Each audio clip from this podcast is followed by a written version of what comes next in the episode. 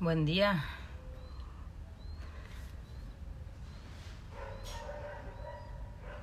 Bueno, vamos a esperar un ratito. ¿Cómo andan? Ahora vamos a invitar a Alex. Bien.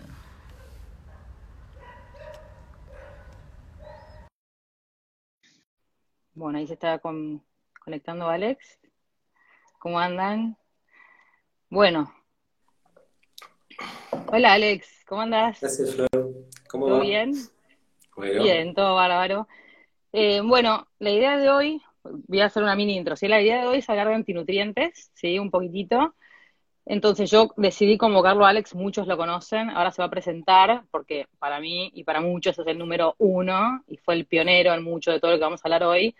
Así que, Alex, si querés primero presentarte un poco, eh, para quienes no te conocen, para los pocos que no te conocen.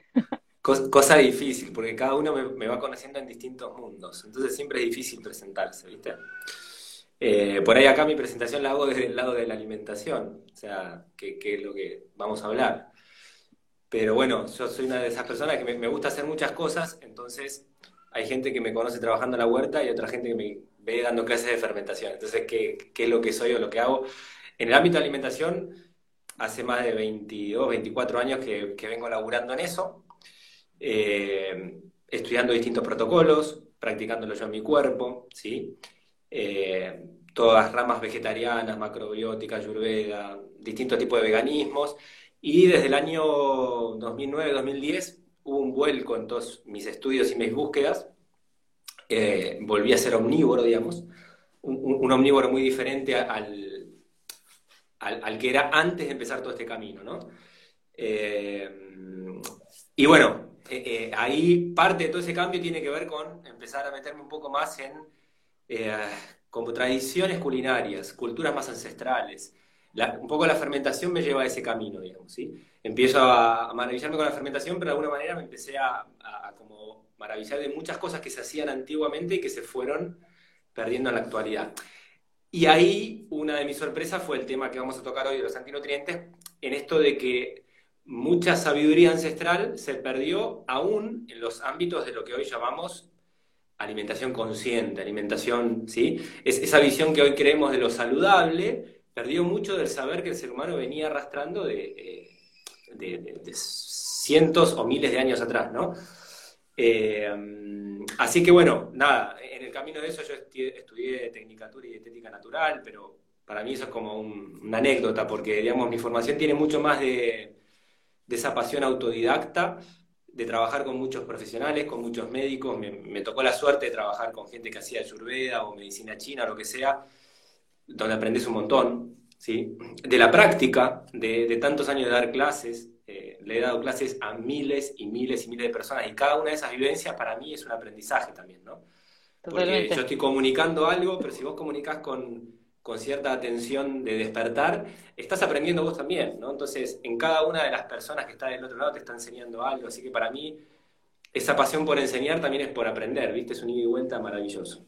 Así que bueno, y en el medio de todo eso a mí me toca, eh, eh, yo en paralelo a dar clases elaboraba alimentos, o sea, yo era uno de los dueños de Grano Madre, que Grano Madre fue, empezó siendo un impulso mío y de, de un amigo eh, que era mi socio en ese momento, Félix, y juntitos empezamos los dos, después terminamos en algo que tenía tres locales, 15 personas trabajando así, empleadas y empleados, o sea, una cosa que, que mandábamos alimentos a todo el país. Eso me lleva a conocer un poco lo que es la cadena de producción de alimentos en el país, o sea, en- en- entrar en relación con productores. Y así que nada, hoy me encuentro dando clases, me, me interesa mucho el tirar abajo ciertos mitos naturistas, pero con el, con el sentido de no tirarlos abajo porque sí, sino para, para, para que nos sirva, Para bien. para que nos sirva aprender de eso, ¿viste? No, no todo lo naturista está bueno, digamos, ¿sí? Desde una dietética, que a veces hay un mercado naturista, ¿viste? Hay un, que, que, o sea, digo, a veces baja un distribuidor y te baja cualquier cosa en una dietética que no tiene nada que ver con un alimento saludable, Exacto. hasta determinados conceptos de cosas que se creen que saludables, ¿viste? Que, que están lejos de serlo, ¿no? Totalmente. Eh, así que eso es un poco todo, todo, todo mi, mi vínculo con la comida, ¿no? Buenísimo. Sí, es que justamente yo te convoqué por eso, porque de la a mí me pasa lo mismo con vos, si yo que te pasa a vos, yo con mis pacientes me pasa eso, que, me enseño, que aprendo de ellos, que yo aprendo autoexperimentando en mí, y por eso te convoqué a vos, porque la mayoría de la, gente que sabe muchísimo de alimentación, toda aprende de vos, o sea, vos sos la fuente. Si yo tenía que hablar de antinutrientes, dije, ¿por qué voy a hablar yo? Si puedo hablar el número uno, entonces por eso te convoqué. Entonces la idea es eso, explicarle un poco a la gente qué es un antinutriente, si es que no saben, empezar un poco a hablar eso de la evolución de los alimentos, cuáles se incorporaron, que bueno, vos ya sabrás, pues estás acostumbrado a dar miles de cursos, así que te escuchamos, Alex. Eh, ¿Qué es? Bueno, hoy vos, tiraste la palabra, antinutriente, ¿sí? Es algo que de alguna manera nos está trayendo un problemita a nuestra nutrición, ¿sí? La palabra lo está diciendo. Eh, pero está bueno como tratar de darle un contexto a eso, porque digamos, cuando yo empecé a hablar del tema, año 2010, 2011, en el 2012 escribí un artículo que dio vuelta por todas las redes sociales, ¿sí? Eh, había un desconocimiento total en la población de los que nos consideramos que hacemos una alimentación más consciente. O sea, todos los que éramos vegetarianos, naturistas, lo, que sea, eh, comíamos cereales, legumbres y demás, y no teníamos ni idea de eso. Recién ahí empezó a bajar esa noción acá al país, ¿sí? Pero esto, lo loco de todo esto, es que hay en el saber popular de, estas culturas milenarias que digo, ya estaba esto aprendido. ¿sí? Esto es lo, que a veces veo de que, la ciencia, en vez de ayudarnos, nos lleva para atrás. Porque, antinutrientes es una palabra que lo trae la ciencia, lo trae la medicina o lo trae la nutrición. ¿sí? Y esa palabra engloba a sustancias como el gluten, las lectinas, los inhibidores enzimáticos, el, el ácido fítico y hay otros más, ¿sí? son sustancias que están en esos alimentos, cereales, integrales, legumbres y semillas, ¿sí? también en otros, pero principalmente en esos, que a la planta le sirven para generar y, garantizar la, supervivencia de esa planta, ¿sí? son, son determinados compuestos que la planta usa para defenderse de hongos, de plagas, de lo que sea, pero así como están en ese estadio, a nosotros nos afectan o nos pueden afectar y más si desarrollamos el hábito de comerlos mal. ¿sí? Como digo siempre, ¿sí? Entonces, eh, como decía, en el año 2011, 2012 no teníamos ni idea de esto, cuando este conocimiento baja, yo escribí ese artículo y, después vinieron otros y todo esto empezó a circular por las redes, entonces de golpe todo el mundo tenía en la, boca la palabra antinutrientes y de hecho al día de hoy hay mucha gente que se preocupa mucho por esto. Entonces cuando digo darle un contexto también es ver que cuándo puede ser realmente grave y cuándo no, hasta dónde obsesionarse y hasta dónde no, ¿sí? Eh, entonces, son esas sustancias, vos lo ves en la clínica, que generan problemas, ¿sí? Justamente. O sea, gente que come estos alimentos sin transformarlos, ¿no? Sí. Sí, eh, es que justamente eso es lo que yo te quería decir en cuanto a lo del contexto. Eh, es verdad que el tema de las lectinas o todos los antinutrientes son un riesgo para la mayoría del que las consume, pero obviamente que una persona hace una dieta basada en plantas, vegetariana, con mayor consumo de este tipo de alimentos, tiene que tener mucho más cuidado. Y pacientes, que esto es lo que yo veo en la clínica, pacientes que tengan ya sea permeabilidad eh, gastrointestinal, que es difícil de explicar porque en realidad es, es un síndrome que se da, que la permeabilización del intestino es cuando las células del intestino se van armando como eh, agujeritos entre sí, ¿sí? Entonces ahí empiezan a pasar cosas que no tendrían que pasar. Las lectinas son uno de los alimentos o uno de los gatillos que permeabilizan el intestino. Entonces, en personas con predisposición a enfermedades autoinmunes o con síntomas de que ya tengan el intestino permeabilizado, ya sea porque tienen alergias, porque tienen enfermedades autoinmunes ya diagnosticadas, porque tienen dolores articulares o un montón de cosas que yo hablo en los posteos siempre de lo que muestra una permeabilización, una hiperpermeabilización intestinal en la clínica, bueno, ese tipo de pacientes tiene que tener mucho más cuidado. Por eso, en eh, ese tipo de patologías se utilizan estos protocolos autoinmunes, paleoautoinmunes, que justamente lo que te eliminan de la alimentación son todos los granos, las legumbres y todo lo que vos tenés que tener este cuidado de cocinar o preparar adecuadamente para que no te genere un riesgo. Exacto, pero ahí vos mismo lo estás diciendo, estamos hablando de estos alimentos en un contexto de una persona que ya tiene una patología. ¿sí? Exacto. Y está bueno ver eso, porque digo, entonces, nada, la persona tiene la enfermedad autoinmune que sea, en la cual podrían ser, por ejemplo, las lectinas, que es uno de los antinutrientes, o el gluten, que es otro de los antinutrientes, podrían ser un problema, podrían agravar la permeabilidad, por ejemplo, ¿sí? Entonces, durante X tiempo, lo más lógico y saludable va a ser eliminar ese grupo de alimentos. Pero cuando hablamos de la población en general, una población sana, eh, ahí es donde yo trato de bajar un poco esta, eh, este, este horror y esta cosa medio que, ¡ay, son terribles! No, no, ojo, si los trabajamos bien, que, después podemos contar un poco qué es esto, pero si hacemos remojos, fermentaciones, buenas cocciones, el gluten, las lectinas, el ácido fítico empiezan a transformarse, a desdoblarse, a perder esa acción nociva contra nuestro sistema digestivo y cualquier persona con un estado de salud medianamente eh, equilibrado las puede procesar bien. ¿sí? Después, siempre va a aparecer la persona que a pesar de hacer un remojo, una fermentación, recocción, igual las lentejas me caen mal. Bueno, sacalas de tu alimentación. Pero lo mismo te puede pasar con el maní, lo mismo te puede pasar con el pescado, lo mismo te puede pasar con la frutilla. O sea, digamos, hay organismos que a, determinados alimentos no, tienen empatía, no reaccionan bien por la característica que sea. ¿sí? Entonces, eso lo digo también en el de no, a mí no me gusta crucificar a los cereales o a las legumbres. Yo creo que son alimentos muy valiosos. ¿sí? Y esto creo que en una charla que tuvimos te lo mencionaba, no es hoy por ahí el día para explayarme en esto, pero para mí, eh, cuando hablamos de, ¿y qué, ¿para qué los vamos a comer? O sea, ¿por qué comeríamos un cereal integral? ¿Por qué comeríamos semillas? ¿Por qué comeríamos legumbres? ¿Sí? Entonces, en ese sentido, yo los diferencio. O sea, las semillas para mí son distintas del cereal y la legumbre, porque el cereal y la legumbre tienen otra historia que son los almidones. Tienen un porcentaje de almidón muy alto, o sea, más de la mitad, más de la mitad del contenido nutricional de un cereal y de una legumbre son hidratos de carbono. ¿sí? Eso es lo que a mí me hace insistirle siempre a, la persona, a mis alumnos, lo que sea, esto de cocinarlos. ¿sí? Yo no, no soy partidario de comer el brote de lenteja crudo. ¿sí? Cuando empezás a comer mucha cantidad o de manera frecuente, empieza a generar mucha inflamación en el cuerpo. Eh, entonces, y eso no tiene las semillas. O sea, las semillas, exceptuando el cayú y alguna que otra que tienen un poco de hidrato de carbono, la mayor parte de las semillas no tiene casi hidratos de carbono, tiene principalmente proteínas y muchas grasas. Entonces, por eso es que las ingerimos crudas, o que las podríamos ingerir crudas, a diferencia de, los granos de los cereales. ¿no? Bueno, las semillas son excelente fuente de proteínas, excelente fuente de grasas, excelente fuente de minerales, o sea, son como un suplemento mineral, ¿no? O sea, son alimentos recontra interesantes. ¿Sí? El cereal y la legumbre lo que yo decía, bueno, primero son muy buena fuente de fibras, estas fibras, fermentables que van a ayudar a regenerar esa microbiota, o sea, son el alimento de los probióticos, ¿no? de las bacterias que en el colon realizan, producen ácido butírico, etcétera, etcétera. ¿sí? Así que desde ese lado son importantes.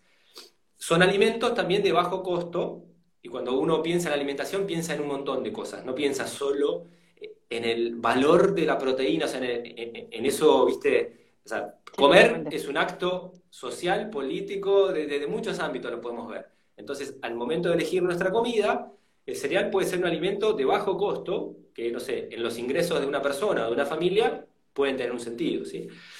Eh, permiten un montón de platos alucinantes, o sea, toda la panificación, eh, nada, se, desarrolla a partir de los cereales, de las harinas. Entonces, y, lo que decía alguna vez es, para mí, hoy estamos atravesando una etapa eh, tremendamente materialista, intelectual, que solo le da valor a lo que puede ver y medir. ¿sí? Pero todo ser humano en la Tierra, creo que hasta el más materialista sabe que la vida no es solo lo palpable y concreto. ¿sí? Hoy estamos demasiado obsesionados con lo científico. O sea, si no lo prueba la ciencia no vale. Y esto no fue nunca en la historia humana así. El ser humano siempre tuvo mucha más ligazón con lo espiritual, con el mundo, ¿sí? El, no palpable. Eh, entonces, en ese sentido, yo hoy no lo voy a explayar esto, lo podemos hablar otro día, pero en ese sentido el cereal para mí tiene un valor que todavía el ser humano no sabe darle, porque está viendo todo a través de la lupa del laboratorio. Y en el laboratorio vos ves que es una bola de hidrato de carbono que tiene poca proteína, que solo tiene fibra y unos minerales. Entonces, ¿para qué vas a comer cereales? Pues todavía no estás viendo el sentido espiritual de la comida. ¿sí? Entonces, bueno, eso lo dejo acá, otro día lo seguimos, ¿sí? Pero por algo los egipcios y tantos pueblos tenían una adoración por los cereales, ¿sí? Ah, y, hay los dioses del cultivo, los dioses del cereal, y hay un montón de cosas detrás de eso que tienen que ver con otra cosa que no es lo científico que yo puedo analizar en un laboratorio del cereal. Pero bueno, Entonces, en un contexto de alimentación para mí tienen muchas cosas positivas. Relacionándolo con lo que vos dijiste antes, de si tenés un caso de una autoinmune, una permeabilidad intestinal, lo más lógico resulta sacarlos. ¿En qué otros casos eh, yo tendría en cuenta cuando hay deficiencias minerales? ¿sí? Ahí entra el juego el ácido fítico. El ácido fítico es un antinutriente que si no está bien transformado, si se come en exceso o depende de las características de la persona, puede no permitirnos que absorbamos bien el calcio, el hierro, ¿sí? el magnesio, el zinc, que son minerales importantísimos. Entonces, cuando estás del otro lado de una persona que tiene anemias permanentemente por deficiencia de hierro, que tiene osteopenia o tiene algún mm, problema con el calcio, que tiene problemas en el sistema inmunológico o de fertilidad, que donde el zinc es un mineral clave. No sé.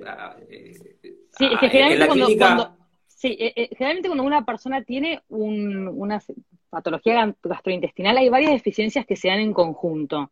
Una de ellas es el hierro, puede ser que se dé una osteopenia, pero a largo plazo, pero lo que se aprecia más en un análisis de sangre, yo te diría que es la vitamina B12, la vitamina D, la, eh, la, ferritina. Ahí se ven las deficiencias cuando hay quizá una permeabilización o hay eso que vos decís, ¿sí? como una inhibición de antinutrientes que no está permitiendo que, aunque coma ese alimento, aunque tome un suplemento, no se pueda estar absorbiendo bien.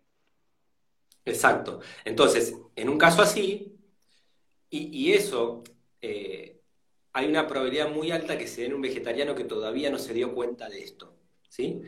Entonces, de vuelta, digo, no es todos los vegetarianos va a pasar esto, no, pero ¿qué pasa con el vegetariano? Come mucho cereal integral, come mucha legumbre, ¿sí? Come muchas semillas. Entonces, si no aprendes a transformar estos antinutrientes, por ejemplo el ácido fítico, y es lógico que tengas una probabilidad muy alta de tener una anemia crónica, digamos, ¿sí?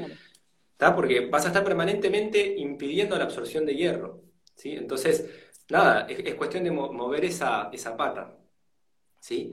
Eh, pero bueno, es, todo esto que llega en un momento, eh, en esa época, cuando yo te decía, en el 2010 o antes, el, comer bien, por decirlo de alguna manera, o el desafío era reemplazar, el primer desafío era reemplazar lo blanco por lo integral, entonces teníamos como, era la adoración a todo lo oscurito, todo lo integral, y el que daba otro paso, ese paso se enfocaba hacia algo agroecológico, a comer harina orgánica, harina agroecológica, y, ahí se acababa. Ahí ya creíamos que estábamos comiendo bien. Después nos enteramos que los cereales, aunque sean orgánicos y, que sean integrales, ¿no? Tenían estas historias del gluten, las lectinas, los inhibidores enzimáticos, y teníamos que hacer algo más para transformar eso y ahí transformarlos en alimentos realmente saludables. ¿sí? Eh, así que bueno, ese es más o menos el contexto. Perfecto. Bien, ¿y querés que ahora hablemos eso de los distintos grupos de alimentos y el, especial cuidado que tienen que tener con cada uno de ellos? Porque yo hablé hace poquitito, un poco, pero eh, no le di tanta profundidad como la que le puedes dar vos y quizá que lo escuchen de vos es distinto. Así que eso, si quieres hablar específicamente de las legumbres, de los cereales, no sé si de los panes, de la fermentación, de lo que vos quieras. Sí, eh, lo primero que yo diría es, no hay un solo método, ¿sí? Hay muchas maneras de encarar esto. Y no hay que obsesionarse por una transformación al 100%. O sea, es decir, hoy no sabías nada y te comías todos los antinutrientes. No creas que tenés que pasar a comer cero antinutrientes, ¿sí? O sea, vamos a buscar una transformación de antinutrientes para hacerlos más fácil de digerir, pero todo ser humano puede comer un poco de ácido fítico y no va a tener ningún problema, ¿sí? Entonces, eh, esa es como la, idea general, digo, porque si no viene la obsesión, en todas las semillas tienen que estar mojadas, todos los cereales recontra fermentados, si no eh, es un veneno, no, no es así tampoco, ¿sí? Y siempre todo pasarlo por el contexto. O sea, esto va a ser, esto que estamos charlando, va a ser mucho más interesante para la persona que basa su alimentación en estos tres grupos de alimentos que para el tipo que come el mijo una vez por semana, ¿sí? O no sé, a vos se te ocurrió comer eh, lentejas una vez cada 15 días y si haces un remojo o no, yo que sé, tampoco es tan importante, porque no comes casi nunca. Entonces, eso eh, es siempre bueno ver el contexto. En ramos generales, esos tres grupos de alimentos se van a, beneficiar por un remojo. Cosa que al día de hoy mucha gente no hace todavía. ¿sí? Pero vos vas y compras cualquier cereal, mi hijo, quinoa, arroz, el que te guste comer, y lo metes en agua y ya diste un, un muy buen primer paso. ¿sí? Eh, después de eso, siempre vienen mejorías que se pueden hacer. De agregar medios acidificantes, el tema de la fitasa, que ahora lo vamos a ir viendo. Pero no hay que perder de vista eso, porque después todo lo otro suma pequeñas mejorías. El gran cambio, la gran diferencia es el remojo. ¿sí? Ahí, eh, en ese artículo que, está en, mi página, yo puse un cuadrito, no me acuerdo de qué libro lo saqué, está igual la mención ahí de la, de la bibliografía, donde se muestra un esquema con la quinoa. ¿sí? Y se muestra cómo se transforma el ácido fítico de la quinoa a partir de diferentes cosas que yo le puedo hacer a la quinoa. Entonces, en el primer caso, es, se compra, la quinoa se la hierve directamente y la transformación del ácido fítico que produce la cocción es mínima. Ponerle el 15% nada más se, se, pierde. Ahora, después viene un escalón en el cual hay un remojo ¿sí? y una cocción. Ya ahí hay una transformación como del 60% del ácido fítico. O sea, vos fíjate que ahí ya hiciste un buen paso. Después de eso viene eh, un, remojo con medio acidificante, que es como una fermentación, y la cocción, y ya de 60 ponerle pasás a 75. O sea, mejorás un poco, pero no mejorás tanto más. O sea que ese primer gran salto lo pegás con el remojo. Entonces mi primera sugerencia sería, vos comés cereales integrales, buenísimo, tratá que sean agroecológicos, que sean orgánicos, para no comerte todos los pesticidas que van a estar en el salvado, ¿sí? No hay que dejar de, mencionar eso, pero hace, remojalos, ¿Cuánto? Y mínimo 8, 10, 12 horas mínimo. ¿sí? Pero si lo querés remojar dos días, remojalo dos días, no hay problema. En general, cualquier grano de 8, 10 horas hasta 2, 3 días a temperatura ambiente puede estar perfecto. No pasa nada grave, nada que, nos pueda afectar la, la salud. Perfecto. Y en cuanto a estos agregados que hablas, ¿podemos hablar un poco? Sí, los agregados tienen que ver con que acidificar ese medio, ese medio de remojo, o dar origen a una fermentación, eh, la fermentación es como que mejora la transformación de los antinutrientes, ¿sí? Del ácido fítico en particular, por ejemplo, ¿sí? Entonces, lo que se suele hacer, o por lo menos lo que yo recomiendo, es, en, vos agarrás, poner una taza de arroz integral, la metes en un, en un bol, ¿sí? Y la cubrís con agua. Entonces, por cada taza de, arroz integral, yo le agrego generalmente una cuchara de lo que le, llamé de alguna manera medio acidificante, ¿sí? Que puede, hay un montón de variantes. Puede ser, o sea, yo uso mucho el kéfir de agua, ¿sí? Pero podría ser la kombucha, puede ser el suero, puede ser un vinagre no pasteurizado, de manzana o cualquiera. Puede ser el jugo de algún vegetal fermentado, el jugo del chucrut, jugo del kimchi, lo que sea. Podría ser hasta una masa madre, que le agregues una cucharada de una masa madre. Y si no tenés nada de eso, hasta le podés agregar jugo de limón. La diferencia con jugo de limón es que el jugo de limón es como que acidifica el medio, pero no tiene bacterias vivas que produzcan una fermentación. ¿sí? Esa sería la diferencia, por eso yo prefiero los otros, si es que tengo disponible. Buenísimo. Eh, entonces, ahí lo que, Perdón, preguntan temperatura ambiente, el agua no temperatura ambiente en la heladera, tapado, no tapado. Sí, yo lo hago a temperatura ambiente, que el temperatura ambiente es subjetivo, ¿sí? Pero digamos, el ideal de este rango de fermentación estaría entre 18, 20 grados y 30 grados, ¿sí? En esas temperaturas las fermentaciones se dan muy bien, Entonces, si estás ahora en invierno con agua helada, si querés entibiarla un poquito, vas a ayudar a que el proceso se dé más fácil, ¿sí? Yo lo dejo a temperatura ambiente, o sea, en la mesada de mi cocina, eh, y como Después el cereal lo voy a enjuagar y lo voy a cocinar. No me preocupo mucho de que esté todo tapado, ¿sí? O sea, le pongo un lienzo igual, pero si entra alguna mosquita, no pasa nada, porque no, no es como un chucrut que te lo vas a comer crudo, ¿sí? Esto después vos lo vas a enjuagar y lo vas a hervir, que, bueno, ahí es donde termina la historia, ¿sí? No quiero quitarle importancia a la cocción, porque la cocción, por ejemplo, en el caso de las lectinas, de las legumbres, ¿sí?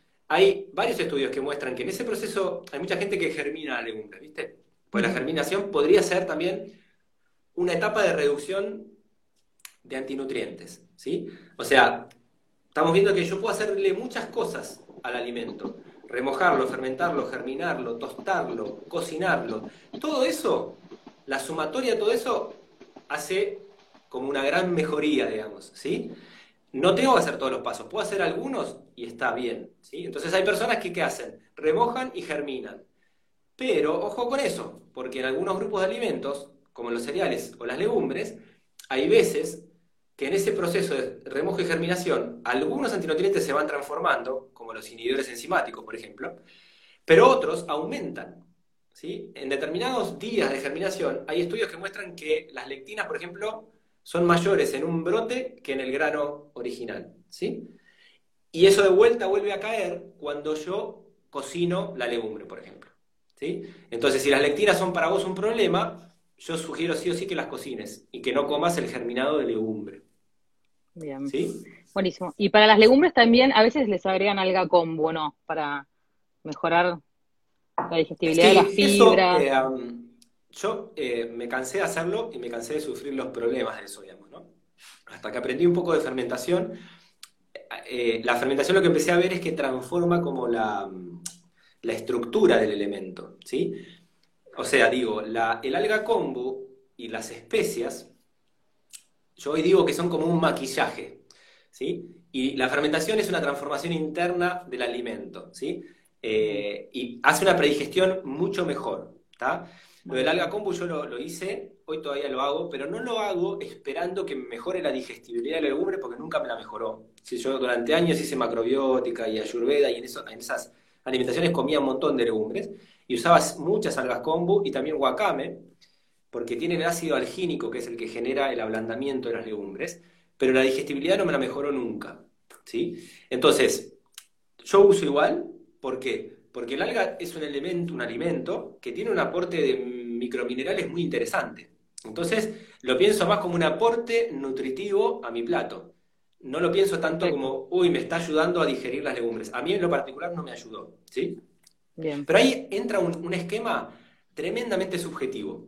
O sea, con las legumbres se da. Hay, hay gente que hace un remojo de legumbres, las hierve y le caen perfecto.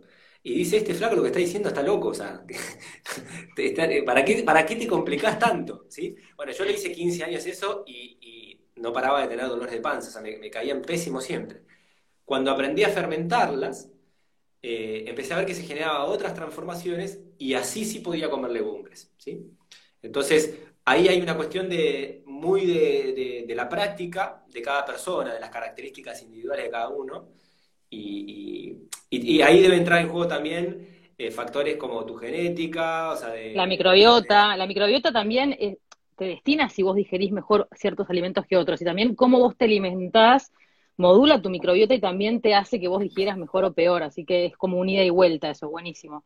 Em, y hay alimentos en particular de estos que vos nombrás que tengan cuidados especiales, por ejemplo, la quinoa se sabe que hay que lavarla antes. ¿Algún cuidado especial con alimentos puntuales o esto de las castañas de cayú o el maní, que son casos distintos?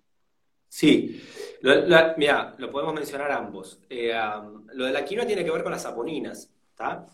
que las legumbres también tienen saponinas, entonces eh, un buen enjuague de legumbres, descartar el agua de remojo de legumbres, todo eso ayuda. En el caso de la quinoa, yo eh, viene siempre ahí como la historia, haces el enjuague antes de remojarla o después de remojarla. Da igual, enjuagala bien.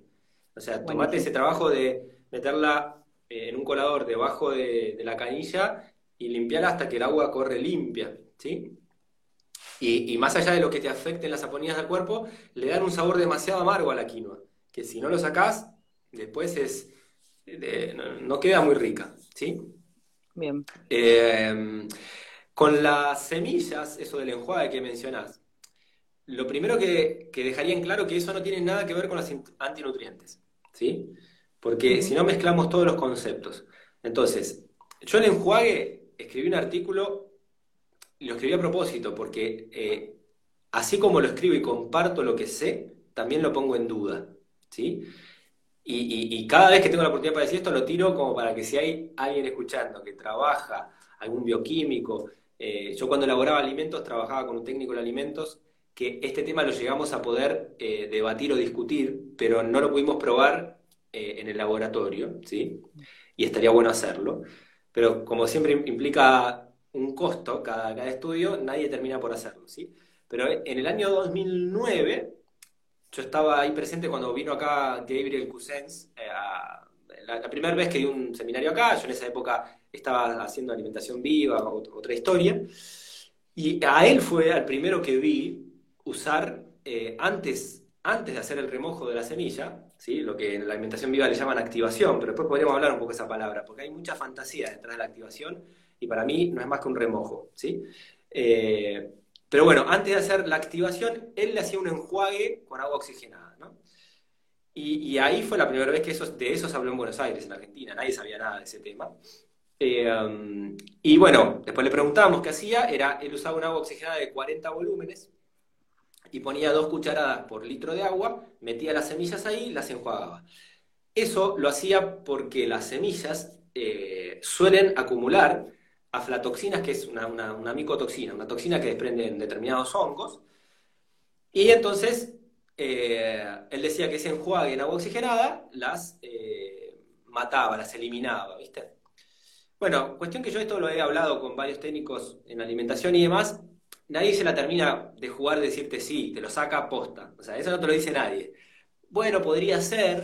Sí, lo que me dijo este amigo, que después terminamos siendo amigo, ¿no? Este técnico en alimentos, me decía, porque en, esa época no se conseguía el agua de 40 volúmenes en Argentina. ¿sí? Nosotros que teníamos los locales, elaboramos alimentos, lo que hicimos fue contactar una droguería que nos hacía el fraccionamiento del agua a, esa gradación. ¿sí? Eh, porque la gente salía a usar la que había en farmacia, que era de 10 volúmenes. O sea, era de mucha menos intensidad. Entonces, bueno, si vas a usar la 10 volúmenes, todo bien, pero tenés que multiplicar por 4 la cantidad. Si no, no tenés la misma cantidad de concentración. ¿sí? Pero bueno, eso no está probado, y yo no vi un solo estudio, a esto quería ir, que, me demuestre que enjuagando las semillas realmente eliminás todos estos residuos de aflatoxinas. ¿sí? Cuando me puse a investigar el tema, que eso está puesto en ese artículo en, en la página, vi que en otros lugares hay gente que usa ozonizadores, los mismos que se usan para potabilizar el agua, ¿sí? y que usan ácido ascórbico. Discutiendo este tema con otro médico amigo, él me decía, podríamos usar aceites esenciales de orégano o algunos que tienen propiedades antifúngicas especiales. Pero todo esto es una linda teoría. Hasta ahora nadie llevó una muestra de maní lleno de aflatoxinas a un laboratorio, lo pasó por agua oxigenada y me dice, mira, salieron, está limpio, ¿no? acá no hay más hongos, no, hay riesgo que, dejen eh, aflatoxina así. Entonces, yo lo sigo haciendo por una cuestión preventiva. Hoy a mí me preocupa menos que antes, porque vos imaginate, de vuelta a los contextos, los contextos te traen, eh, te traen paz, ¿viste? En esa época yo hacía alimentación viva, comía semillas cuatro veces por día, porque las comía activadas en leche de almendra, que el quesito de cayú, que el cracker de chía, que no sé qué, me la pasaba todo el día comiendo semillas. Entonces, si eso era un problema, yo estaba en un problema serio, porque comía cuatro veces por día. Hoy, en una alimentación omnívora variada, mi consumo de semillas es mucho más moderado. Entonces, si bien lo sigo haciendo, eh, no, me, no me quita el sueño. ¿sí? Eh, si no, hasta, hasta tal vez hubiese pagado yo los estudios en un laboratorio y hubiese llevado una muestra de, maní con aflatoxina y hubiese visto a ver cuál método me, me garantiza la limpieza. Pero lo que hay que entender de todo esto es que esto no tiene nada que ver ni con el ácido fítico, ni las lectinas, ni nada. O sea, esto nada más enjuagar al principio, es enjuagar al principio para deshacerte de otras cosas. Por eso preguntaban recién si podías definir la diferencia entre remojar, activar, fermentar, como para el que no entiende nada, porque el que entiende un poco, pero el que no entiende nada no entiende cuál es la diferencia entre todos esos pasos, qué pasa, con qué sí, cuándo no. Así que eso. Eh, bueno, primero la, la primera esa palabra sagrada de la activación, es un término que, mm, que se lo adjudicó de alguna manera a la alimentación viva, el raw food. Nadie hablaba de la palabra activación, ¿sí? Aunque gente lo hacía, decía yo remojé la semilla. Pero, entonces, eso lo, relacionan con el hecho de que la semilla, eh, ponerlo en agua, la activa para que después dé a luz a la, planta, ¿sí? Es una verdad media, porque eso puede pasar en una semilla de girasol o de sésamo, pero en una nuez, por más que la remojes, no va a salir un árbol de nueces. ¿Está claro? ¿Sí? Entonces, lo usamos, pero sepamos que a veces lo usamos de manera incorrecta el término. ¿sí? Pero entonces activación y remojo sería lo mismo, meter la semilla en agua. Y eso es lo que genera el porcentaje más alto de transformaciones. ¿sí? Eh, eso lo puede probar casi cualquiera. Vos compras unas nueces, te las comes en seco, te caen mucho más pesadas que si te las comes remojadas. Eso es algo bien eh, que, que, lo puedes probar ahí en la vivencia. ¿sí? Fermentar es cuando sean determinadas condiciones ¿sí? que hacen que e-, ese producto empiece a desarrollar una actividad, ¿sí? Eh, un desarrollo de bacterias, de microorganismos que van a ir transformando a su vez al mismo alimento. Lo que pasa en una masa madre, por ejemplo. ¿sí? O sea, la masa madre es harina que al principio se pone en remojo con agua. Estás remojando harina de trigo. Pero si vos das determinadas condiciones que tienen que ver, por ejemplo, con la temperatura ambiente, posiblemente eso al cabo de unos días empieza a fermentar. Y ya no es más solo harina y agua. Es harina y agua y toda una actividad microbiana ¿sí? de bacterias y de levaduras que están trabajando ahí. ¿Está? Entonces, una misma, una misma, un mismo plato, un día puede ser remojo y a los dos días puede ser que está fermentando. ¿Sí? O sea, si yo pongo arroz en agua, y tengo 25 grados de temperatura ambiente, el primer día a mí me vas a escuchar que te estoy diciendo, estás remojando el arroz. Pero el día 2 o el día 3 te voy a decir, estás fermentando el arroz. ¿Y qué cambió? ¿No? El tiempo a una temperatura determinada hizo que las bacterias que ya estaban en el salvado del arroz empezaron a generar una fermentación. ¿Sí? Entonces, la fermentación es una acción en una condición determinada en la cual determinadas bacterias o levaduras van a empezar a transformar algo en ese alimento. ¿Sí? Y para la fermentación generalmente siempre necesitas un remojo previo. A veces la presencia de agua es necesaria para que empiece a activarse esa fermentación. ¿sí? La germinación es otra historia. La germinación vos remojás la semilla, el cereal o lo que sea, pero después de 10 o 12 horas le vas a sacar el agua, ¿sí? lo vas a dejar en un recipiente, viste que se suele hacer en frascos inclinados, tapados, y lo que haces es tratar de generar el desarrollo del brote de la planta. ¿sí? Mm. Es, otro, proceso que también transforma antinutrientes, pero nada, es, diferente a fermentar. Germinar y fermentar son dos cosas distintas. Buenísimo. Perfecto. Y para quien quiera activar y no o consumirlo en el momento o no consumirlo, porque tienen muchas dudas siempre del guardado, ¿sí? ¿Cómo hacen para deshidratar, para que no quede eh, así con otra consistencia que después imposibilita para cocinar quizá? ¿Y qué hacer con las harinas que ya compra? Pues me dicen eso, que bueno, y las harinas que compramos que no están activadas, porque no están activadas. Entonces, ¿qué tienen que hacer con la harina? O sea, tienen que eh, primero activar el grano, eh, deshidratarlo. pongamos ejemplos. Eh, ejemplos de, decime, decime una semilla o un cereal y yo te digo cómo haría. Eh, trigo sarraceno. Bueno, ahí hay un excelente punto tocaste, porque es, un grano que mucha gente come remojado, a veces le hacen brotar, lo secan y se lo comen. Yo no, sugiero eso, porque tiene cantidad de almidones y, suele generar inflamación, distensión, gases, ¿sí? Producto de que no está cocido. Entonces, en algún momento yo lo cocinaría, ya sea el grano entero o la harina. Si vos la harina después la vas a cocinar en un budín, poner en el horno, bueno, tranquilamente puedes agarrar el grano de sarraceno, eh, así como lo compraste, crudo y seco del almacén, lo molés en un molinillo, en una licuadora, lo integras a tu masa y esa masa tiene que fermentar, para mí, 6, 7, 8 horas por lo menos. ¿sí? Y después lo vas a cocinar en el horno y ahí tenés tu budín. Esa sería una manera. ¿sí? Bien. Eh, hay, distintas. O sea, otra podría ser que, ya fermentes esa harina. Pero más, más complicado, porque ahí necesitas deshidratador, ¿sí? Pero yo lo que buscaría es en, algún, en, alguna parte de tu proceso que esa harina se remoje, se fermente y se cocine. Por ejemplo, para hacer panqueques. ¿sí? Podés remojar el grano entero, una posibilidad. Grano de sarraceno entero. Lo dejas en remojo con agua y kéfir durante 8 horas. ¿sí? Y después eso lo podés licuar, haces la pasta del panqueque y lo cocinás. Entonces ahí hubo remojo, hubo fermentación, hubo cocción. Perfecto. Bien, y para la avena, siempre preguntan para la avena, ahí es cuando más se infartan, cuando escucharon que años consumieron la avena de una forma no indicada o que la tuestan y con eso es suficiente. Siempre me preguntan, para hacer harina de avena, pero bueno, eso es otra historia, ¿no? Sí, eh, eh, yo, la harina de avena que haría es la, que partiría del crocante de avena, ¿viste el crocante de avena que está en mi página de receta? O sea, ahí haces la avena arrollada, la remojás, la fermentás, después yo la estiro y la cocino en el horno y hago como un crocante, que lo uso para granolas y demás. Entonces ahí ya tenés el crocante de la avena remojada, fermentada y cocida. Y después ese crocante, si vos lo metés en una licuadora o en un molinillo de café y lo molés, se hace una harina que está buenísima para empanar cosas. ¿sí? Ah, para empanar desde un pedazo de carne, una berenjena, lo, que vos comas, eh, está genial porque ya pasó por remojo, fermentación, cocción, está, se, digiere súper fácil y es riquísima, además. Buenísimo. Pero si una persona compra una harina que ya está molida, ¿sí? En la dietética, ¿puede activarla? Pues se me lo preguntan un montón, ¿puedo activar esa harina? ¿Se lo pueden dejar en es remojo? un cereal, sí. Sí, Ahí, o sea, dejarla en remojo y utilizarla, Sí. secarla un poco, después utilizarla, qué sé yo, con huevos para hacer un budín. ¿Se puede hacer eso? Sí, yo, por ejemplo, arroz, sarraceno, avena, que son cereales, ¿sí? Compraste la harina, la metería en agua con un poco de kéfir o de kombucha, pasadas 8 o 10 horas, la, la usás en la receta que sea, Buenísimo. ¿sí? Ese sería un camino posible. Distinto es el caso de las semillas, almendras, girasol, porque ahí no hay una necesidad de la cocción final. La haces si querés, si no querés no la haces, ¿sí? Buenísimo. Digamos. Ahí, decime.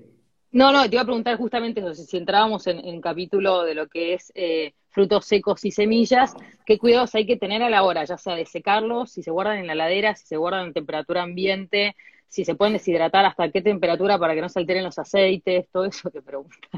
Bueno, tiro la hay- pregunta hay- vos. Hay, hay mucho para hacer, para, para Sí. eh, poner a- ahí a, a cuestionar. Número uno es eh, las distintas dietas, protocolos que aparecen, ¿sí?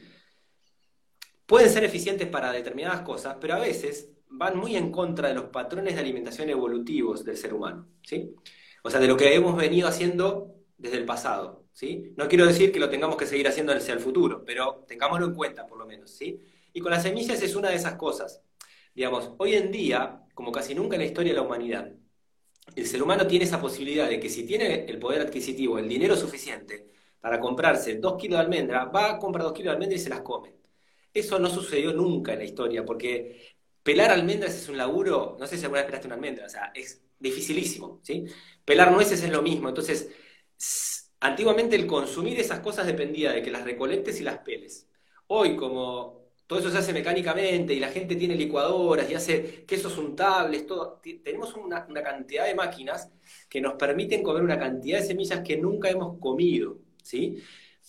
No digo que sea malo, solo que lo tengamos en cuenta, ¿sí? Porque a veces a Moderación. alguno Sí, sí, sí, es de las cosas- Es de las cosas que más consumen. Si pecotean algo, se sacan la ansiedad con algo, eso con queso o con frutos secos, es tremendo. Es de las cosas que Bueno. menos pueden controlar. Bueno, entonces e- está bueno también ver ese contexto. Después, a efectos prácticos, yo lo que siempre recomiendo con todas las semillas eh, es el remojo, ¿sí? Entonces, o sea, yo casi no como una semilla que vaya al almacén, me la como y me la como así seca. Es muy raro, mínimas cantidades. Generalmente todas las paso por lo menos por el remojo. Una vez que las remojaste, 8, 10, 12 horas, puede estar hasta un día en remojo, las escurrís y ahí tenés dos caminos posibles. O las guardás en heladera escurridas, ¿sí? En un recipiente con tapa que cuatro días, cinco van a estar bien. O sea, no tenés que hacer esto todos los días. O las secás de alguna manera. La manera ideal, y para los que vivimos en un lugar así húmedo como acá en Buenos Aires, es un deshidratador, ¿sí? Las secás a, a- a 40, 45 grados, durante 20, 24 horas las tenés secas de vuelta. Entonces, sacaste algunos antinutrientes, como los inhibidores enzimáticos y demás, las volvés a secar, que quedan riquísimas, que son súper prácticas, porque las podés llevar tipo snack a cualquier lado, y esas las podés moler y hacer harina. Esa sería una harina buenísima para hacer, porque las activaste, las secaste, las molés en una licuadora, en un molinillo, y tenés tu harina de almendra para hacerte una galleta, si querés. ¿Sí? Buenísimo. Si no tenés deshidratador, ahí entra un lugar de grises que es usar hornos, hornos eléctricos, hornos a gas, ¿sí? Que ahí también hay gente muy paranoica, ¿viste? Con eso, ¿no? La- la- la- la- las calentaste, las semillas, ¿cómo calentás semillas? Vos estás loco, se pierde todo, se muere todo, ¿viste? Te dicen una onda así. Eh, hay que tener claro que, que la situación grave empieza después de 150 grados y de va- varios, o sea, de mucho tiempo de exposición, ¿sí? Si yo seco mis semillas a 60, a 80 o a 100 grados, que hay muchos hornitos eléctricos que te permiten esas temperaturas, eh, no hay algo tan grave que vaya a suceder. No hay tanta pérdida de nutrientes, ¿sí? Y por ahí ganás en la practicidad, en que tenés un alimento que si no, no lo podrías tener. Entonces, hay que encontrar siempre el equilibrio, ¿viste? El balance. O sea, yo lo que no haría es tostar semillas a temperaturas altas, ¿sí? Porque se ponen rancias y se pierden los ácidos grasos, se pierde la vitamina E, etcétera, etcétera, ¿sí? Entonces, una vez que están secas, si las secaste bien, las podés guardar a temperatura ambiente, en un frasco, en una lata, hermético, ¿sí? Si no las secaste bien, te vas a dar cuenta porque las dejaste un día y ¡pua! se te honguea todo el frasco, ¿viste? es, muy, es muy claro. Y ahí te duran varias semanas o meses, depende de la semilla. Hay semillas que son más sensibles que otras. O sea, las nueces yo me las comería en dos, tres semanas. Pero una almendra por ahí te dura dos meses. ¿Sí? Bien, perfecto. ¿Y casos especiales, esto el maní que preguntaban, o las castañas de cajú que se remojan menos? Eh, ¿Puedes hablar de esos dos alimentos en particular? Sí, sí. Eh, estamos hablando, estamos dando un enfoque muy, eh, a ver, eh, técnico materialista, ¿sí? No, digo, es en, yo cuando elijo la comida trato de elegir de todos los lugares que, hoy mi conciencia haya podido llegar, digamos, ¿no? Y uno de esos es la sustentabilidad de las cosas, ¿está? Entonces, si bien yo a veces uso cayú, bueno, en una clase enseño con cayú, yo viviendo en Buenos Aires casi no como cayú, ¿sí? O sea, porque es un alimento importado, prefiero darle prioridad al girasol, a las nueces, a las almendras, que las tengo o acá en mi casa o acá cerquita, ¿sí? Pero el cayú, la particularidad del cayú es que para pelar el cayú se suele usar calor, es como un vapor caliente para romper esa cáscara dura. Entonces, aunque compres cayú, que en teoría dice al natural, o, hasta te pueden decir que es cruda, en verdad ese cayú ya pasó por un proceso de calor, entonces no está totalmente cruda. ¿sí? Entonces, es medio eh, fuera de contexto decir que vas a activar el cayú, porque ya está cocido, no tiene como sentido. Pero aún así, a veces remojarlo mejora mucho eh, el resultado final de la receta que vayas a hacer. O sea, si querés licuarlo para hacer como un quesito de cayú o algo, remojarlo 4 o 5 horas ayuda a lograr una textura cremosa, ¿sí?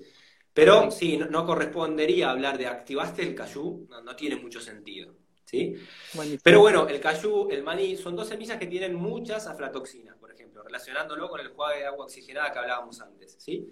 Entonces, y el cayú es una de las pocas semillas que tiene mucho hidrato de carbono. Hay mucha gente que come cayú y se siente lleno de gases, le hincha la panza, ¿viste? Tengan en cuenta porque eh, es una semilla exquisita, ¿sí? Dijimos, o sea, es riquísima, pero bueno, a nivel digestivo puede traer ciertos inconvenientes, ¿no? Eh, pero bueno, nada, eso, no, entra en juego el, decir, activarla para, para para transformar los antinutrientes en el cayú. No, tiene tanto sentido. ¿sí? No, no, pero a veces se daban cuenta que si lo dejaban en remojo el mismo tiempo que una almendra, 12 horas, después quedaba como todo que se desarmaba. Y era por eso, pues está justamente previamente un poco cocido. Buenísimo. No queda buena textura, queda. Es rarísima la textura, sí, no, está buena. Yo si lo voy a remojar es porque después lo voy a licuar y a moler. Y voy a hacer, viste, tipo una, cremita, un, un quesito, algo así. Buenísimo. Y el tema del maní, porque la mayoría se sorprende cuando le contás que es, algo crudo. No sé si alguna vez viste una planta de maní. Eh, está buenísimo verla. La planta de maní crece y, después se mete abajo de la tierra para poner los frutos. Es muy loca. A mí en un tiempo de mi vida me gustaría estudiarla más la planta, porque las plantas en general crecen y, van para arriba a llevar sus frutos hacia arriba o cualquier planta que tenga semillas, una, gramínea, tiene la espiga ahí como reluciente, y el maní se va para abajo de la tierra, ¿sí? Es muy loca en su característica ya de planta. Después es esta cosa de, es una planta que en verdad es una leguminosa, pero que la comemos como fruto seco, ¿sí? O sea, bueno, acá en la Argentina tiene mucho ese hábito de la, cerveza con el maní, ¿sí? Pero en otras culturas el maní no se come así. Si vos te fijas un poco en la tradición más africana, como en Centroamérica también, hay lugares donde el maní es, eh, se lo muele, se lo tuesta y se lo hierve en sopas. Se come en sopas o en guisos, hervido. No hay eh, la costumbre de, comerlo como, como, si fuese una almendra. ¿sí? Y cuando vos lo estudias un poquito a nivel nutricional, tiene hidratos de carbono, tiene grasas, o sea, se parece a una legumbre, eh, no tanto a una semilla. ¿sí?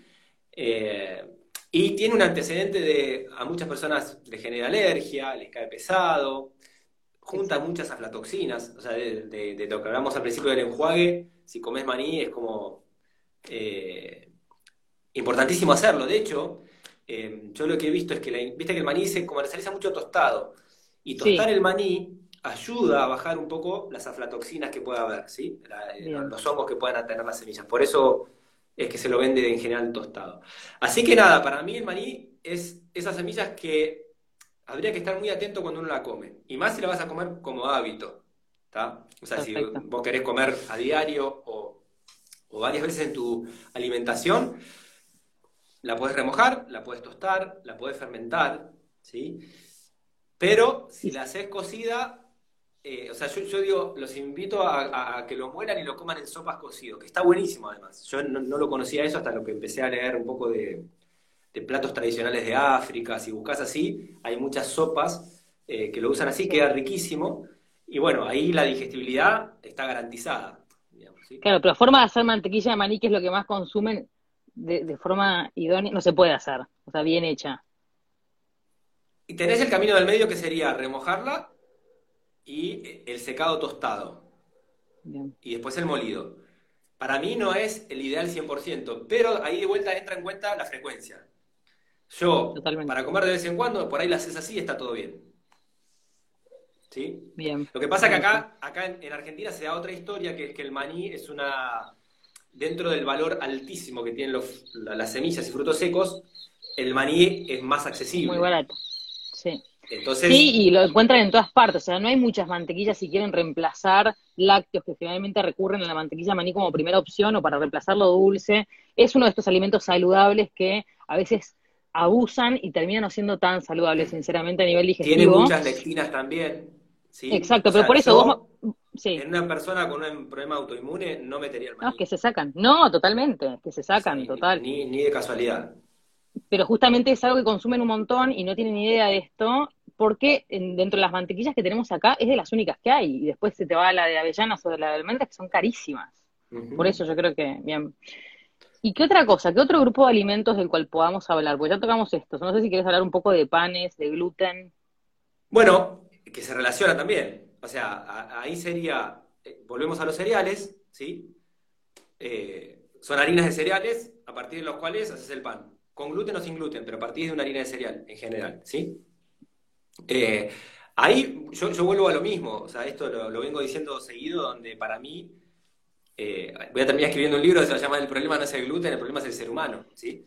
O sea, es así, yo lo tengo clarísimo. Esto no, no, no quiere decir que no acuerdo con Fasano o con todas las investigaciones que salieron mostrando que el gluten genera problemas. Sí, claro que estoy de acuerdo. Pero ¿cómo llegamos a eso? Llegamos a eso después de varias generaciones de plantar mal el trigo, de llenarlo de agrotóxicos, de hacerlo transgénico, de comerlo pésimo, refinado, aditivado con minerales sintéticos, lleno de glifosato, ¿sí? comerlo en un montón de comidas, no, lo fermentamos. Si no tenemos un autoinmune es porque todavía existen los milagros. O sea, eh, eh, ¿sí? o sea ese es mi, mi pensar así resumido. Entonces, Obviamente, en un cuadro de una persona con inflamación digestiva o con el problema que sea que ya está instalado, posiblemente lo más lógico sería sacarlo o sacarlo durante un tiempo de su alimentación. ¿sí? Ahora, en los que tenemos una situación más o menos equilibrada, eh, puede ser un excelente alimento. ¿sí? Si vos comprás un cereal agroecológico, biodinámico, orgánico, lo que sea, si vos lo molés y, generalmente usás granos eh, molidos a piedra, integrales, ¿sí? Con todas sus partes. Si haces una buena fermentación, que ahí entra en juego la masa madre, En esa fermentación, o sea, la masa madre ahora, ahora cuento un poquito más, ¿no? Pero es, es remojar, es fermentar, es darle tiempo, 8, 10, 12 horas, un día, ¿está? Entonces ahí transformás el gluten, transformás las lectinas, después lo cocinás y tenés un alimento que está buenísimo, ¿sí? Y si eso lo metes en el contexto de una alimentación variada en el cual comes, no sé, yo por ejemplo, si hoy desayuné pan de centeno de masa madre, en el resto del día no como tarta, pizza, empanada, galletita, o sea, como otros alimentos, ¿sí? A eso llamo, llamo la, la, variación. Entonces, en ese contexto no va a generar problemas. Exacto, pero en el contexto de la mayoría de la población que no se alimenta de forma saludable y cuando vos le presentás la alimentación saludable, te dice, no, la harina está en todas partes, se dan cuenta que la harina está en todas partes porque consumen alimentos ultraprocesados todo el día. Entonces, para esa persona es otro contexto totalmente distinto. Es todo el día estar incorporando un cereal que no está, ni hablar de todos los agregados, todo lo que tiene, pero no está debidamente eso, remojado, preparado como tiene que ser. Exacto. Sí, sí, sí, sí. Por eso, digo, eh, está, el, que escuchó esto no entiende nada de masa madre ¿Eh? Lo que vos decías, igual me llamó la atención, lo que vos decías de no, no estamos todos con enfermedades autoinmunes porque tenemos suerte, eh, creo que sí están todos con enfermedades autoinmunes, Alex. Es una epidemia. O es sea, una eso epidemia. quizá Una- una es la no relación que ellos es la relación que quizá el paciente no hace, te dice, no, bueno, pero tengo eh, dolores articulares, te tira todos los, todos los síntomas separados y está todo, o sea, todo tiene que ver con el intestino. Sí, y las sí, enfermedades sí. autoinmunes, justamente vos puedes tener una predisposición, pero el gran gatillo es tener el intestino bien, o sea, si vos tenés el intestino permeabilizado, tenés mucha más predisposición. Entonces, por eso, la importancia de entender los alimentos y cómo hay que consumirlos y lo, el tiempo que llevamos consumiéndolos mal. Sí, sí, sí, sí, sí, sin duda. No, yo, yo a lo que voy es, por eso digo, yo, yo acuerdo con esa parte, pero digo, pero eh, en general eh, la, la reacción de, la, de las personas, cuando ves esa realidad, ¿qué haces? Y el trigo es un demonio, las legumbres son un demonio, los lácteos son un demonio.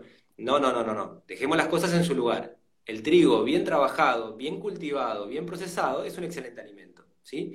Lo querés comer o no, te gusta, te hace mejor que otras cosas, bueno, son todas cosas discutibles, ¿sí? Pero le terminamos echando la culpa al que no lo tiene. La culpa la tiene el ser humano. Eh, eh, dejémoslo en claro eso. Venimos haciendo las cosas muy mal.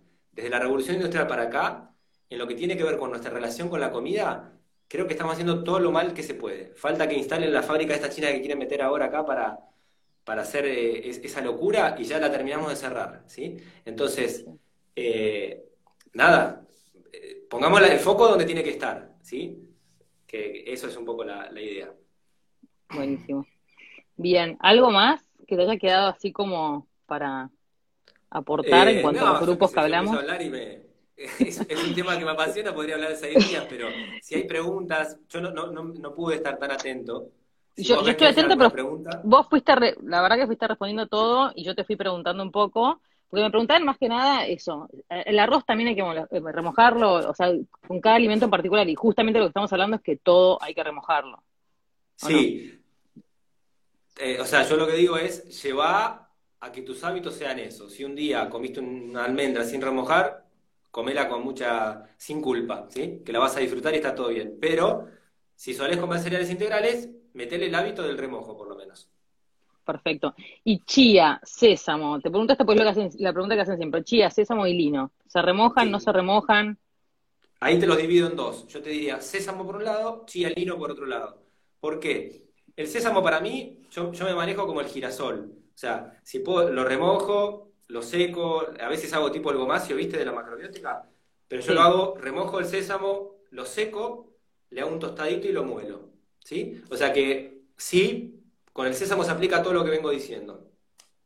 Con la- chía y el lino pasa algo particular, ¿sí? Donde mi decisión, totalmente subjetiva, no, es- no, no quiero decir que esto es lo que está bien, sino lo que yo decidí, es que como tiene un aporte nutricional también muy eh, especial, por ejemplo el omega 3, ¿sí? No hay otras semillas que tengan tanto omega 3 como el, el lino y la chía. Entonces, yo a veces las como molidas en seco sin activar. Ay, pero ¿cómo no las activás? Bueno, es lo que yo hago, es mi decisión. ¿Por qué tomo esa decisión? Porque todo lo otro sí lo activo. Yo ya tengo el hábito de, si yo como avellanas, eh, almendras, nueces, lo que sea, siempre va a pasar por activación y las como así. ¿sí? Entonces, a veces el lino y la chía las muelo en seco y las espolvoreo en una ensalada, en una sopa y me las como así. ¿sí? A veces las activo, pero ¿qué pasa? Cuando las activas, desprenden ese, ese mucílago, ese gel, que ya te condiciona a nivel culinario y, y- y está buenísimo si vas a hacer, no sé, una galleta o un cracker deshidratado, pero para echarle una ensalada, no, es un bodoque que no, no va. Claro, y para utilizar harina de lino tampoco, por ejemplo, no, no- serviría por eso. Eh, depende de la preparación, sí, podría ser. O sea, vos querés hacer un pan y, y querés agregarle harina de lino, bueno, lo molés en seco, lo, lo agregás a tu masa y de hecho por ahí en la masa se, se remoja y se fermenta y después se cocinará. ¿Sí? Perfecto. Buenísimo. Sí. A ver qué otra. No, claro, hay gente que se frustra mucho porque, claro, empiezan a comer saludable todo y dicen, encima todo eso tengo que hacer, es como que es, yo entiendo que es laburo. De hecho, yo cuando la primera vez que lo escuché, yo también fui como medio escéptica a decir, bueno, pará, o sea, encima de que tengo que ir a comprar, tengo que esto, tengo que preparar, tengo que hacer meal prep, una cosa más, es verdad que es una cosa más, pero una vez que uno se hace el hábito ya no lo abandona, porque se nota realmente, ¿sí? La, la diferencia a nivel digestivo y, y qué otra cosa que puedan notar así al toque, más allá de, de, de lo que es digestivo. No, para mí lo digestivo es lo que primero se ve. O sea, eh, Exacto. está lleno de. Yo le digo vegetariano naturista porque es el público que más come de esto. Pero puede ser omnívoro también, ¿no? Pero digo, de gente con la panza hinchada, con gases, con distensiones, con que no va bien al baño, de golpe muy flojo, esto, lo otro. Y, pero si como todo orgánico, todo sano, qué sé yo, claro, pues están comiendo una cantidad de fibra, eh, de cereales que no están remojados y demás, ¿sí? Y eso es el primer síntoma. Después eso genera mala absorción de, minerales, de nutrientes, o sea, va trayendo otros problemas, ¿viste? En el tiempo. Pero tampoco, yo vuelvo a lo primero, no es tanto, por ahí sí, el que escucha nuestra charla por primera vez, uh, entra en shock, ¿sí? Pero una vez que la información, escucharla de vuelta te diría, sentate y escucharla de vuelta, porque una vez que la información te va entrando, no es complejo. Digamos, eh, yo acá a veces me anticipo, o sea, agarro, meto dos tazas de arroz integral en remojo no sé ni qué voy a hacer con eso, pero por las dudas ya está en remojo. Y lo dejo. Buenísimo. Porque sé que lo puedo dejar 12 horas o un día o dos días, ni me interesa, está ahí en remojo. Después veo qué voy a hacer. Y después por ahí hago un guiso, o por ahí como el arroz hervido, o por ahí hago un crepe de arroz. ¿Sí? Y, con las semillas también. Ahora que tengo deshidratador, cuando compro un kilo de girasol, así como viene, lo activo todo, lo seco en el deshidratador y ya lo tengo seco guardado. ¿Sí? Y si no tenés deshidratador, y por ejemplo, en una época cuando yo empecé con toda esta historia no tenía deshidratador, pero por ahí comía todas las mañanas en mi desayuno, no sé, una cuchara de nueces, por decirte algo. Bueno, activaba nueces, te diría que casi una vez por semana. Ponía un bol, las activaba, las escurría y después las guardaba en la ladera. En esa época no las secaba. Y no tenías que hacer esto todos los días, ¿sí? Entonces yo lo que digo es empezar por dos cositas. Una de las semillas, uno de los cereales que comes, Trata de meterle ese chip del remojo, ¿viste? Eh, después vas a otro paso. O sea, las cosas son complejas cuando las querés abarcar todas juntas, ¿viste? Y entonces terminás no haciendo nada. Entonces lo que está bueno es decir, a ver, hoy estoy parado acá. ¿Cómo doy ese próximo pasito que es realizable realmente? Y ese después te lleva a otro, ¿viste? Si querés pegar el salto, te vas para atrás y te caes y no, no funciona. Buenísimo. Un genio. Bien, no sé si te ocurre algo más que nos hayamos olvidado de decir. Eh, em, no, yo no, la verdad que... si alguien pregunta algo en particular. Porque Bien, con tema vegetales, si querés tocar un tema, un poco tema vegetales, vos me habías dicho algo de vegetales. Eh, con los vegetales, pues a ver, ¿en qué sentido? No, no sé, vos me habías dicho algo de, podemos hablar de esto, de esto y de vegetales un poco si querés. o nos vamos de tema. Bueno, de vegetales hay, hay, hay, un montón para hablar, ¿sí? Yo la, la primera cosa que dejaría en claro es que en todos sus estadios están buenos, ¿sí? Esto lo digo porque están los que están enamorados de lo crudo y el vegetal crudo es Dios y el vegetal cocido es el diablo, ¿viste? Entonces, para mí, en todos los estadios aportan algo. Y los estadios serían crudo, tipo una ensalada, un jugo verde, fermentado, ¿sí? que es un chucrut, o cocido, ¿sí? al vapor, hervido. En cada uno de esos lugares hay cosas para tener en cuenta, digamos. En, la cocción hay métodos que son mejores que otros, ¿sí? Eh, en lo crudo está buenísimo, pero eh, yo me acuerdo en épocas de hacer alimentación viva, la gente comía esos bols de ensalada así, tipo salvajes, y estaban con la panza distendida, o sea, eh, también está bueno que prestemos atención hasta dónde podemos digerir una cantidad de vegetal crudo, ¿no? O qué cantidad podríamos incluir, ¿sí? Eso como primer visión. Después, bueno, podemos entrar en, detalles particulares de, ¿Hay algún vegetal no, hay algún vegetal no, no quería entrar en fermentados tanto porque eso es como otro capítulo como totalmente distinto. Pero hay algún tipo de vegetal o alguna técnica de cocción o algo que vos recomiendes en particular para preparar los vegetales o no? Eh, a mí me encanta el nituque, que es, como una especie de cocción al vapor. En algún post lo expliqué, está, está en mi blog y todo. Me encanta el wok. El wok está muy poco difundido en la Argentina. Es, es muy de la cocina oriental, pero cuando lo aprendes a usar en 10 minutos tenés un plato de verdura que queda como sellado por fuera y crudo por dentro. Se logran sabores que están buenísimos y el valor nutricional es muy alto todavía, ¿sí? Son los, que más uso. Después a mí me encanta el rehogado. El rehogado con poca agua o con agregándole el caldo de alguna otra cosa, ¿sí? Que me haya sobrado. Eh, yo casi no hiervo verdura. Hervir verdura es una cosa que es un método que no uso. Solo hiervo cuando voy a hacer un guiso y me voy a comer todo eso, digamos, ¿no? Pero si no uso más de los otros, las otras técnicas. Perfecto.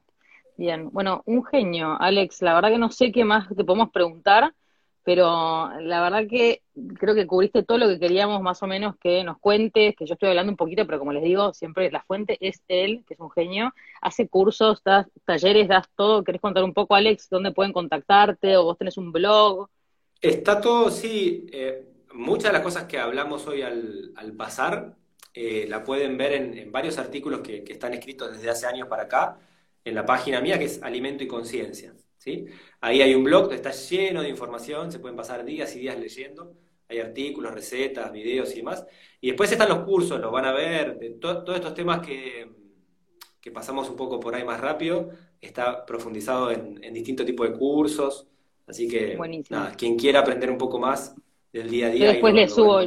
A, quien no conozca el blog de, de Alex, yo después le subo el blog y ahí les refiero donde da cursos, todo, pues la verdad que es un genio. Él fue pionero, o sea, él cuando nadie hablaba de esto, hablaba, y como él decía, quizás lo trataban medio de loco por hablar de los antinutrientes, la verdad que, eh, como te digo, fuiste un visionario, Alex, un genio.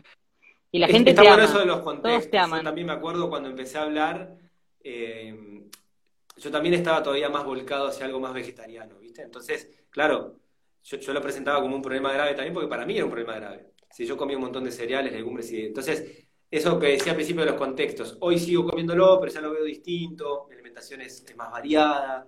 Entonces, eh, sigo pensando que es un tema que tenemos que tener en cuenta, que no nos podemos quedar solo con el hecho de que lo integral y lo orgánico ya está. ¿sí? Ahí diste un gran paso, pero te falta el otro que es la cocina. ¿Cómo lo vas a preparar? ¿Sí? Que, que, es clave. Genial. Así bueno, que bueno, Flor. Nada, Eugenio, gracias por nada, por participar, la verdad que un honor tenerte. Y bueno, gracias a todos los que están ahí detrás, que ya lo conocen y te están aclamando desde que empezaste a hablar. Así que bueno, bien merecido, Alex. Eh, un gusto tenerte. Muchas gracias. Bueno, y besitos a todos. Besitos a todos y gracias. Chao, Alex. Muchas gracias. Gracias.